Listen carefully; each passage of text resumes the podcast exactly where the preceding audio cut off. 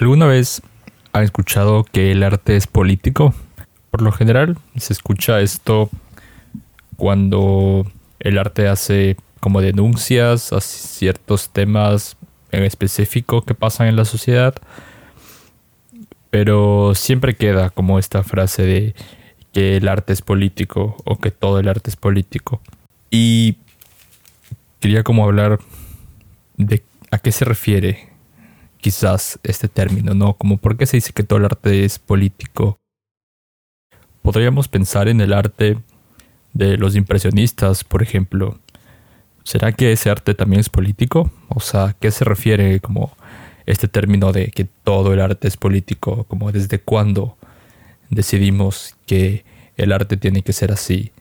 No, no se supone que el arte es para disfrutar su estética y de que el arte no funciona para eso y que los artistas están hablando desde su experiencia y desde sus reflexiones para que la gente se sienta bien. Entonces, nada, vamos a definir a qué se refiere con el arte siendo político, porque ha sido algo que constantemente desde que eh, hemos comenzado a subir trabajo en redes de varios artistas de diferentes perspectivas, se comienza a ver como un patrón interesante que raya en esto de que el arte es político. Entonces nada, comencemos con definir la palabra política y entender que la política no es esta actividad o esta mala relación que se tiene con que lo político significa el poder y que los políticos solo son personas con trajes que están en los gobiernos, están manejan el estado a su favor. ¿no? Porque viniendo desde Latinoamérica es un poco la idea que tenemos, ¿no? Que los políticos son estas personas sin escrúpulos casi, ¿no? Que nos roban y, y nos quitan las ilusiones. Pero es importante saber cómo de dónde viene la palabra política. Y bueno, eh, resulta que la palabra política como tal viene de un, de un, libro de Aristóteles, de hecho, ¿no? Aristóteles, que es un filósofo eh, griego, donde básicamente se comienza a pensar mucho como el deber de las personas y los ciudadanos en las comunidades donde estás viviendo. Y para Aristóteles, la política se definía como asuntos de las ciudades o el arte propio de los ciudadanos, ¿no? Entonces, él un poco da como en conclusión eh, de que todas las personas somos animales sociales, por lo tanto, somos seres políticos y que como habitantes de una sociedad, como ciudadanos de un lugar, nuestras actividades, nuestras decisiones, nuestras ideas son ejercicios políticos. Es lo que hace que una sociedad funcione de alguna forma, que todos tengamos ideas para llegar a un acuerdo común que nos beneficie como comunidad, o también que podamos denunciar lo que no nos gusta. No, no, se trata de que la política es para ponerse de acuerdo entre todos, eh, porque también puede ser para organizar algo en contra de decisiones que se tomen mal, ¿no? Por eso eh, la guerra es un, ejercicio, no sé si ejercicio, quizás una actividad política, es como algo que los griegos planteaban, que a veces la forma de solucionar los conflictos es desde la organización y desde la guerra, ¿no? Obviamente estamos hablando de los griegos muchísimos años atrás y hay ustedes es que creen que la guerra es la solución y personalmente creo que no, porque va a ser la solución la guerra. Pero digo lo que menciona Aristóteles. Ahora el término política se comienza a estudiar y se comienza a interpretar a través de toda la historia, incluso hasta ahora, y nacen diferentes ideologías políticas, ¿no? Como para buscar un bien común, porque somos una sociedad, somos seres humanos, tenemos que ponernos de acuerdo en las cosas que queremos y en las que no. Se trata de buscar un bien común. Ese es como el principio ideal de, para qué funciona la política y por lo tanto nuestras decisiones individuales de las cosas que pensamos, las cosas que hacemos, eh, son actividades políticas. Todo viene desde una ideología, eh, bajo un contexto, bajo, puede ser igual como la forma en la que fuiste educado, los libros que lees tal vez, los temas que te apasionan, ¿no? Como que tú defiendes a la final lo que crees, lo que te gusta. No hay un solo camino, ¿no? No hay una cosa correcta. No es como que defender una idea es superior a, a la de tu vecino, por ejemplo, ¿no? Sino que se trata de, de que como seres autónomos y como animales sociales, como decía Aristóteles, buscamos como pertenecer a algo y, tener una agrupación para un bien común. Y claro, también se ha distorsionado porque la política igual llega como que a consolidarse en, en el poder, ¿no? Eh, que es por eso que tenemos estados y tenemos movimientos eh, políticos de personas que tienen que ser estudiadas, preparadas, es lo que esperamos de la gente que nos representa. Y bueno, obviamente como que comienzan a haber otros intereses, quizás no por el bien común, quizás por el bien personal, ¿no? Como temas de dinero y ahí es donde eh, la política se ha manchado con esta... con estas decisiones que han tomado algunas personas sobre sus necesidades como individuos porque defienden que el dinero es lo más esencial para la vida. Entonces, obviamente van a hacer todo lo que se les ocurra para tener más dinero, ¿no? Eh, y creo que, bueno, ahí entran como decisiones de que ahora conocemos muy bien, ¿no? Que hay, hay ideologías políticas de izquierda y derecha. Entonces, defiendes lo que te parece, defiendes lo que te gusta y ahora, ¿qué tiene que ver esto con los artistas, con el arte? Porque hablamos de las personas como individuos que defienden sus posiciones, que sus actividades se consideran, sus acciones se consideran como actos políticos, eh, lo que haces lo haces por algo, porque tus decisiones no son aleatorias, sino que son decisiones que tomas eh, que vienen de un lugar esperando una consecuencia que te beneficie a ti. Entonces, ¿cómo los artistas se involucran en esto? Porque el arte, desde que se comenzó a estudiar, a pensar, que justamente los griegos comienzan a pensar como el rol del arte en la sociedad y se dan cuenta que a través de la escultura, por ejemplo, puedes dar mensajes eh, o ideales que se pueden representar a través del arte, ¿no? Y, y es lo que pasa, que el tipo de arte que te gusta, el tipo de arte que haces, si es que eres artista, está muy ligado a la forma en la que tú piensas, porque al final el arte es una expresión muy personal, es una expresión muy íntima que nace desde lo que tú crees y lo que tú defiendes. Entonces, como artista, tú no estás ajeno a lo que pasa en la sociedad, no, no eres alguien inconsecuente a los problemas y de hecho, creo que a través del arte tú esperas o tú expresas tu posición a pesar de que no estás completamente consciente, si es que no estás buscando como que un arte completamente político. Pero creo que los artistas no son seres que están fuera de una sociedad, ¿no? Y por ende, todas las decisiones que pasan dentro de las obras de arte, todas las decisiones de por qué pintas lo que pintas o por qué tomas foto, eh, a los objetos o a las personas son decisiones que vienen desde tu experiencia como viviendo en una sociedad. Por ejemplo, supongamos que eres un fotógrafo eh, de calle, ¿no? Este, esta rama de la fotografía que es, que, es el street photography. Y te encuentras con que en la calle existen personas eh, de condición de calle que no tienen un lugar para dormir y que no tienen eh, comida diaria y de alguna forma tú estás preocupado por estas cuestiones, tienes como inquietudes, ¿no? Y tú como fotógrafo tienes un acercamiento hacia esas cosas porque te preocupa.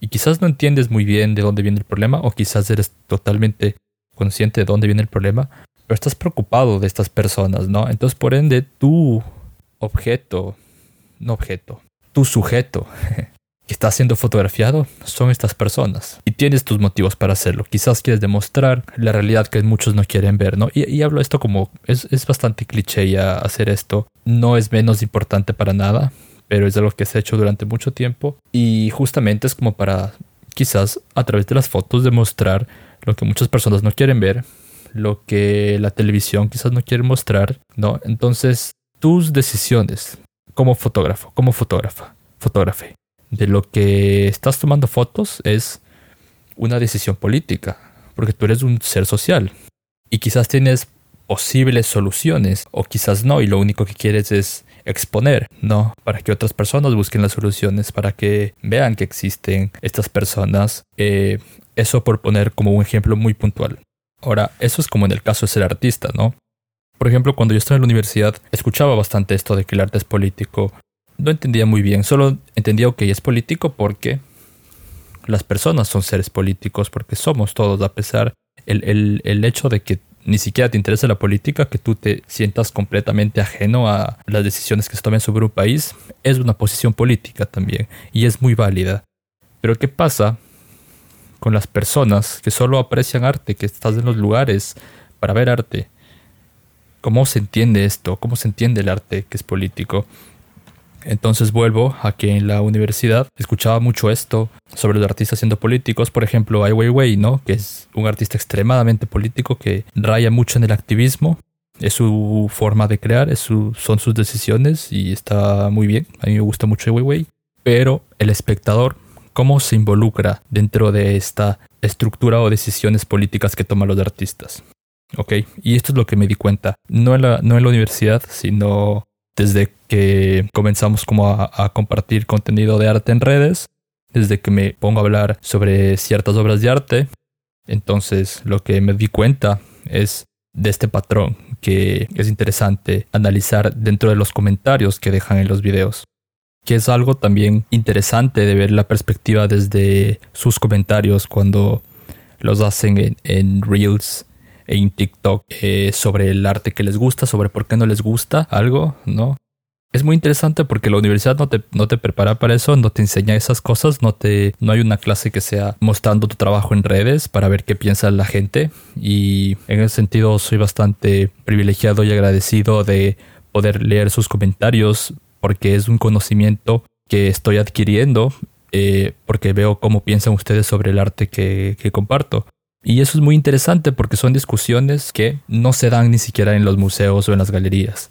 Primero que no hay un lugar donde dejar comentarios, lo cual sería algo interesante de repensar en las instituciones culturales. Y no creo que se pongan a, en, el caso de que no les gusta una obra de arte, a denunciar con tanta euforia o energía que a veces ponen en los comentarios. Que eso es una herramienta muy válida y creo que a los artistas les funcionaría muchísimo si comienzan a compartir su contenido en redes y sus obras, porque creo que te expones a que lleguen comentarios buenos, comentarios malos, pero a la final el arte se trata de eso, de ver cuáles son las reacciones que tu arte genera, ¿no?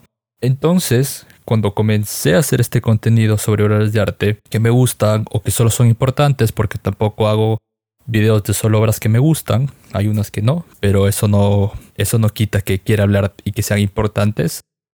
Entonces, cuando veo que hay un patrón sobre, por ejemplo, el arte abstracto o el expresionismo abstracto, ¿no? Que la palabra abstracto ya causa, ya causa mucha conmoción. Y al principio, cuando comencé a hacer estos videos, no entendía por qué las personas no están entendiendo qué pasa con el arte abstracto. ¿Por qué hay este rechazo gigante hacia Jackson Pollock, por ejemplo? A Piet Mondrian también no lo quieren mucho. Como de dónde viene eso? Porque no es mi caso, a mí me gusta mucho este tipo de arte. ¿Y de dónde venían los comentarios? ¿No? Yo puedo hablar del arte que me gusta por mis estudios, porque sé cómo se elabora, eh, de dónde viene, cuál es el contexto. No hay un arte que critique, obviamente hay artistas y arte que no me gusta, pero para nada es como juzgable desde el sentido de que es mal arte, porque eso no existe en verdad pero quería analizar como de dónde vienen estos comentarios. Y con el paso del tiempo me daba cuenta que los ideales políticos que tienen los espectadores en el momento de ver arte influye muchísimo en qué arte es el que te gusta. Porque, por ejemplo, en el, en el arte abstracto, ¿no? Pasa mucho que las personas que están más conscientes del arte como clásico, ¿no? Como artistas como Caravaggio, artistas como eh, Rembrandt, Vermeer, gente así del barroco, de, del periodo clásico, del neoclásico. Estas personas tienen un rechazo total hacia el arte moderno porque creen en estos ideales, de alguna forma como conservadores, de alguna forma como clásicos, ¿no? Y por el por otro lado, las personas que en cambio están como muy metidas en el arte conceptual, muy metidas en, en el arte que, que no es pintura, que no es escultura, que son ready-mates, eh, que ready-mates es como este arte quizás con varios objetos uniéndolos y eso es una pieza, como utilizar materiales que no sean, que no tengan esta historia tan grande. Las personas que están interesadas sobre ese tipo de arte también como que tienen estos ideales de que el futuro es mejor o de que el presente está como más interesante que el pasado, ¿no? Y no es que les conozca a las personas que comentan los videos, pero hay comentarios puntuales que te permiten como maquetar de alguna forma lo que está pasando, ¿no? Por ejemplo, en el caso de el video de Marta Minujín de El Partenón de los Libros, pasaba algo bien curioso porque muchas personas argentinas comentaban como eh, qué recuerdos que me trae esta obra, yo la vi cuando era pequeña, o mi abuela tenía una casa en la esquina de ahí y pude ver, o todavía conservo los libros. Entonces hay comentarios de recuerdos de personas que en verdad vieron esta obra y qué suerte y qué increíble que puedan llegar al perfil de Monochrome a comentar eso porque leo todos los comentarios. Y también las personas que comentan a favor de la obra porque es una obra que se hace por la caída de la dictadura argentina hay gente que comenta como que qué gran obra, de esto se trata el arte, siempre hay que denunciar abajo la dictadura, ahora somos un país más libre, ¿no? Y también están las personas que están diciendo, ¿cuál dictadura? Argentina estaba mejor antes, esos libros nunca fueron prohibidos, eso es una mentira, son chismes, son ideas que la gente dice para desacreditar los gobiernos, ¿no? Las dos posiciones frente a una obra son válidas, eh, porque lo importante es que se está hablando desde una obra de arte, ¿no? Como que Marta Minujín hace esta obra y lo que espera es que las personas hablen y eso es lo que estaba pasando, eso es lo que está pasando, son obras que dan mucho de qué hablar porque hay estas posiciones, ¿no?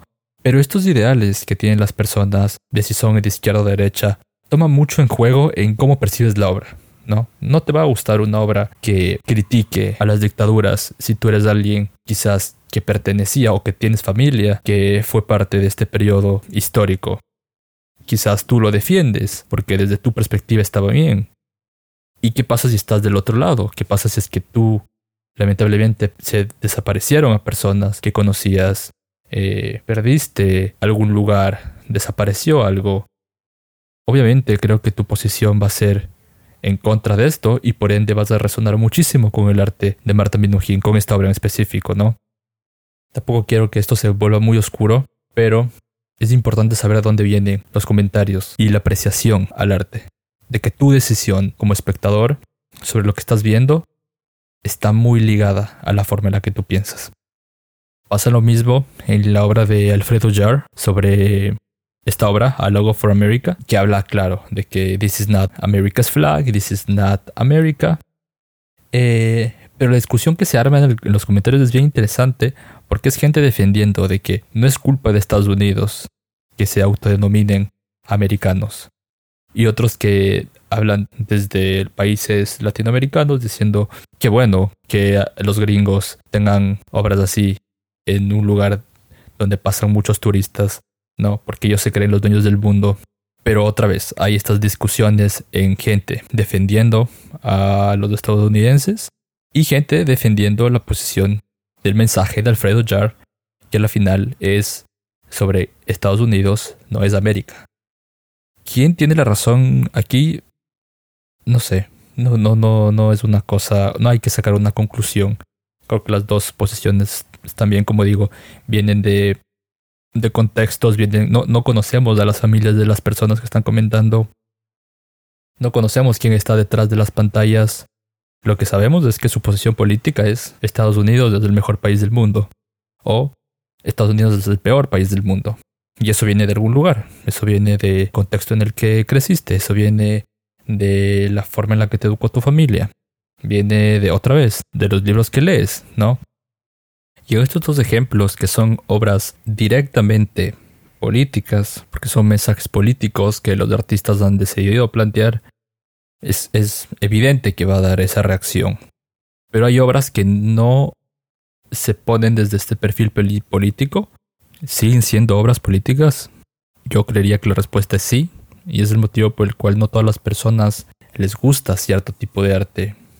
Se incomodan quizás al ver, por ejemplo, obviamente, si es que tú eres una persona de tradiciones y eres una persona que defiende mucho el pasado y eres muy conservador, eh, vas a un museo, vas a una galería, te topas con el trabajo de un artista eh, que esté exponiendo de alguna forma algún mensaje feminista, dudo mucho eh, que te vaya a gustar. ¿no? Entonces te opones a este tipo de arte y criticas y hablas desde esta perspectiva de que esto no es arte, ¿no? Pero tú dices que eso no es arte desde tus ideales, desde tu posición, no desde una parte objetiva, sino meramente subjetiva. ¿no? Para ti no es arte, obviamente. Y por otro lado, si tú eres un artista que está haciendo figuración y haces pintura tradicional y muestras eh, un retrato de Jesús, digamos. No, no, Jesús no. y si tú haces un retrato de un hombre blanco europeo conquistando América, quizás para ti es la mejor decisión y lo mejor que pudo haber pasado en el mundo, el descubrimiento de América y la conquista y, te pones de esa perspectiva, obviamente alguien que no esté de acuerdo con esas ideas va a decirte eso no es arte. No, ahora nada quita que sí lo sea. Creo que solamente el tiempo decide qué obra de arte es como importante para la historia. No, como cuál artista es más valioso para este momento. Si la persona que está hablando sobre cómo se destruye el mundo eh, por el calentamiento global, por la minería, o si es la persona que está hablando desde un contexto hipercapitalista que defiende todas las industrias y, las tradiciones o los valores de la familia. Y ahí depende de, creo que de cada museo, de cada galería, el arte que quiera recibir. Pero nada, creo que eso lo dice el tiempo, como qué artistas serán los más importantes de esta época. Entonces, algo que quiero dejar quizás para que lo piensen, para que lo analicen la próxima vez que vaya a ver arte. Piensen de desde dónde están apreciándolo. Me incomoda, si estoy viendo algo que me incomoda en una galería, si estoy viendo un pedazo de un tronco en medio de la galería y a mí no me llama nada la atención, y leo el statement de la obra y no me llama la atención, y lo critico y digo, esto no es arte eh, pensar de dónde vienen tus opiniones sobre lo que es arte y lo que no. Yo estoy bastante como feliz de, de encontrarme a veces comentarios donde no les gusta el arte que estoy compartiendo, ¿no? Como que no les gusta, por ejemplo, la obra de, de las sillas de Joseph Kossuth. O sea, la verdad es que les admiro mucho, pero son personas que comentan eh, como no me gusta esto, no me gusta este tipo de arte, no, no me causa ninguna emoción el arte conceptual pero aprecio eh, quizás tu esfuerzo, tu tiempo por hacer un video, o aprecio eh, el esfuerzo del artista por hacer una obra así. Sin embargo, no me gusta. Muchas gracias. No. Pero creo que son personas muy centradas que entienden que sus opiniones en referencia al arte son objetivas y no tan subjetivas. No, creo que hay que ser como muy claro, hay que ser como muy centrado también para decir esto no me gusta, pero no quiere decir que esté mal qué es lo que pasa con, los, con las ideas que son demasiado polarizadas, o es de color blanco o es de color negro, y jamás hay este color gris. Y creo que el arte, creo que el mundo no está como para que las cosas sean de blanco color negro. Creo que podemos encontrar como una mitad, un, matiz dentro del blanco y el negro. Hay una escala completa de grises y creo que podemos también ubicarnos ahí. Para nada se defienden ideales atroces, violentos. Eso no, la violencia no es una eh, decisión, un ideal político valioso. Creo que eso no es para nada defendible. Pero entender que la vida, como el arte, no puede estar separado de lo que es blanco y de lo que es negro. Hay personas con las que no concuerdo y no por eso están mal. Hay arte que no me gusta y no por eso está mal o es feo. Creo que podemos ubicarnos eh, porque somos bastante inteligentes como seres humanos para ponernos en un lugar donde sepamos discernir las cosas que nos gustan y por qué no nos gustan sin tener que caer en la violencia y el ataque y la condena. No eres mejor persona ni mejor artista por defender los derechos de la naturaleza y no eres mejor persona y mejor artista por irte en contra de los derechos, por ni siquiera pensar en los derechos que pueda tener la naturaleza. Creo que no es momento para que esto signifique como una separación de las personas o del arte, pero pensar en qué es lo que nos beneficia como sociedad, qué es lo que nos llena como personas, quizás volver un poco a la, idea principal de Aristóteles, de que al final lo que buscamos como seres sociales, como seres políticos, es vivir en comunidad, estar más o menos de acuerdo y pensar así en el bien común, no solo por el arte, sino también por una vida y un futuro mejor. Te agradezco mucho por escuchar este episodio. Si te gustó, por favor, te voy a pedir que califiques el podcast. Dale cinco estrellas si quieres, o dale una estrella, o dale cero estrellas, pero califícalo. Todo está bien. Pero estaría bueno que, que, lo califiques para comenzar a aparecer en, en, los rankings de podcast, que está siendo bastante escuchado igual. Nada, sin nada más que decir, pero que tu próxima experiencia con el arte la medites, veas de dónde vienen tus ideales, eh, por qué te gusta y por qué no. Y nada, eso, mucho amor para todos, nos vemos la siguiente semana.